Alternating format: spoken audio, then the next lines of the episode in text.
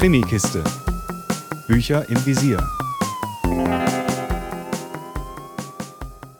Hallo zu einer neuen Krimikisten-Folge. Heute mit dem zweiten Thriller von Jen Williams, die in London lebt und sich schon sehr früh für Magisches wie Drachen, Hexen und ähnliches interessiert hat. Neben dem Autorendasein ist sie Redakteurin und Buchhändlerin.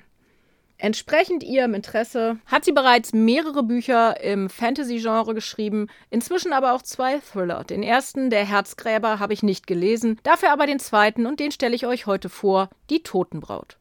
Protagonistin des Buches ist Charlie, die in einen kleinen Ort zurückkehrt, an dem sie als Kind mit ihrer Familie im Wohnwagen Urlaub gemacht hat. Sie nennt sich allerdings Sarah und recherchiert, zumindest offiziell, für ein Buch über die Gegend. Allerdings findet man als Leser schnell heraus, dass Charlie auch noch andere Gründe hat, warum sie nach Hythe Church, so heißt der Ort, zurückgekommen ist. In der Vergangenheit, als sie noch jung war, ist etwas sehr Heftiges passiert.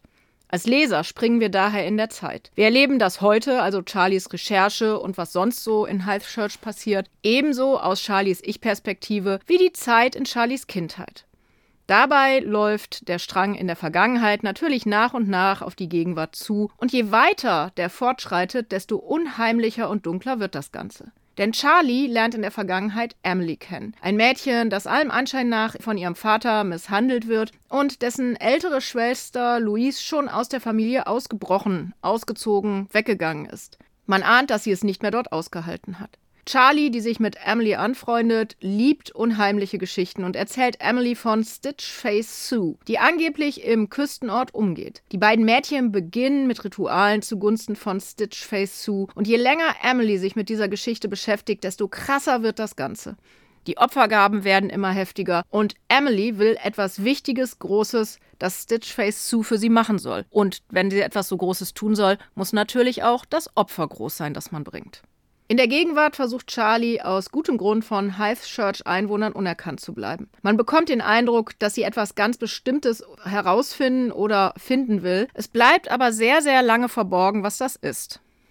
Klar ist, dass die Geschichte der Vergangenheit ein ziemlich krasses Ende gefunden haben muss und dass Charlie unbedingt nicht als Charlotte von damals erkannt werden will. Ein dritter Strang, nicht aus der Ich-Perspektive erzählt, berichtet von Derek, einem ehrgeizigen Jungen, der unbedingt seinem Vater nacheifern will, bis etwas Tragisches passiert. Das, was danach geschieht, ist mindestens genauso heftig wie das, was in dem anderen Strang passiert, aber ganz anders geartet und hat erstmal scheinbar überhaupt keinen Zusammenhang mit der Geschichte um Charlie oder Emily.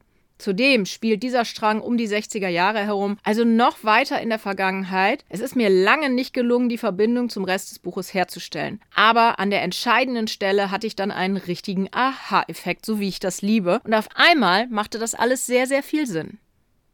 Mir hat die Totenbraut von Jen Williams richtig gut gefallen. Besonders aufgrund der vielen Geheimnisse und Verwicklungen, die man nicht von Anfang an, sondern erst kurz vor Ende wirklich durchschaut.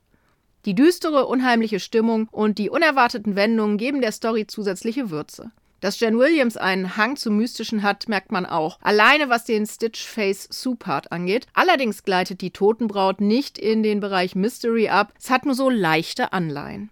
Ich kann euch die Totenbraut von Jen Williams also voll und ganz empfehlen. Es hat mir wirklich sehr, sehr gut gefallen, sodass ich vermutlich den ersten Thriller dieser Autorin auch noch lesen, also nachholen werde. Euch bis dahin viel, viel Spaß mit der Totenbraut.